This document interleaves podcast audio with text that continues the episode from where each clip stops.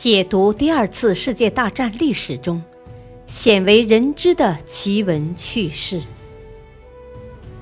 全景二战系列之二战秘闻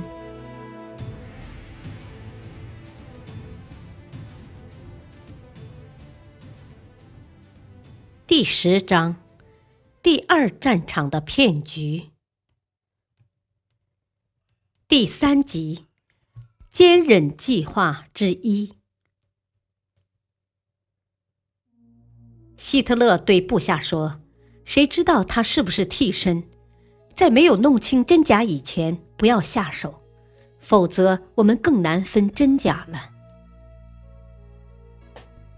英国和美国投入强大的军事力量来进行登陆，盟军舰队控制了海洋，盟军犹如一柄锋利的尖刀。准备插入德国的心脏。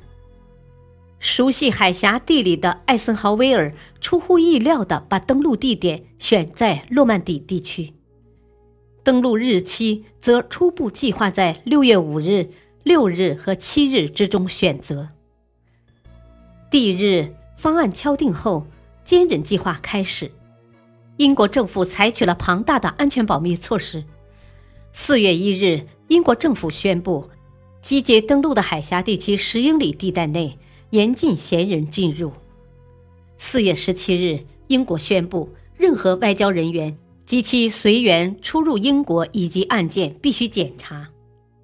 五月二十五日，从英国寄出的信件被延期十天发出，禁止使用越洋电话、电报及海底通信设备。美方人员的信件一律进行严格审查。地日前的五个星期里，《伦敦日报》五个纵横拼字谜使得盟军的将军们大惊失色，因为字谜中出现了这些代号：犹他、奥马哈、桑树、海王星、霸王。而霸王计划的最初进攻阶段就是海王星行动。伦敦警厅的侦探对字谜的编篡者伦纳德·戴维进行审问。结果发现，他是一位将排列纵横字谜作为爱好的物理学老师。审问者下结论说，这完全是巧合。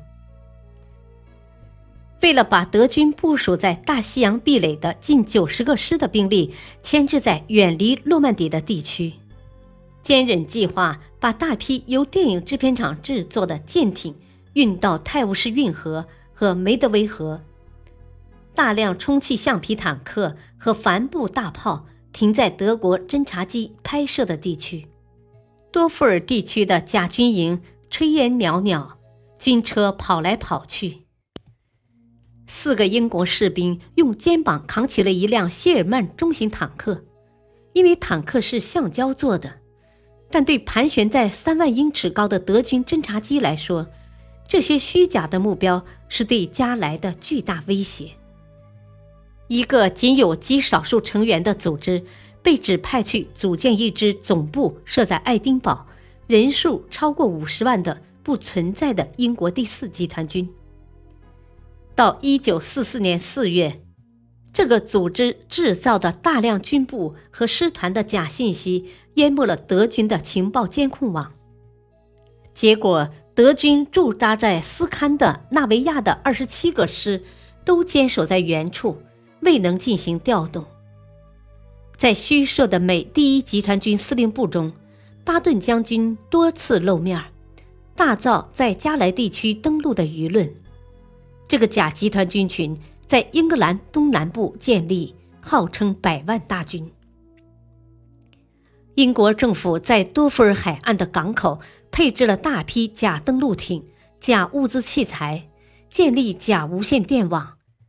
发出假情报，同时将战场侦察、战略轰炸主要集中在加莱地区。登陆前夜，盟军在布伦地区出动假舰队，用飞机播撒铝箔片，造成有机群掩护登陆舰队的假象。为了使德军相信进攻将发生在加兰海岸，在中立国的英国间谍甚至买光了。加莱地区的所有地图存货，在英国，一百多名德国间谍被捕，变成双重间谍，向德国传送假情报，成为坚忍计划的重要部分。英国情报部门精心导演了一出天衣无缝的骗局，他们找到了一个演员，他就是英国陆军中尉詹姆斯。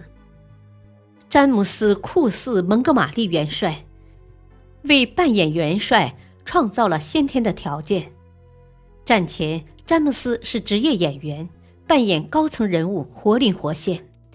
参军后，英国情报部门命令他顶替英军总司令蒙哥马利元帅，在公众场合出现，以迷惑德国人。为了保证不露馅儿，在两名军官的指导下。詹姆斯模仿蒙哥马利照片和新闻影片中的举动，牢记蒙哥马利的生活细节。詹姆斯在蒙哥马利身边生活了几天，现场模仿。由于当过演员，詹姆斯扮演元帅进步神速，使卫兵们都产生了错觉。感谢收听。下期继续播讲《坚忍计划之二》，敬请收听，再会。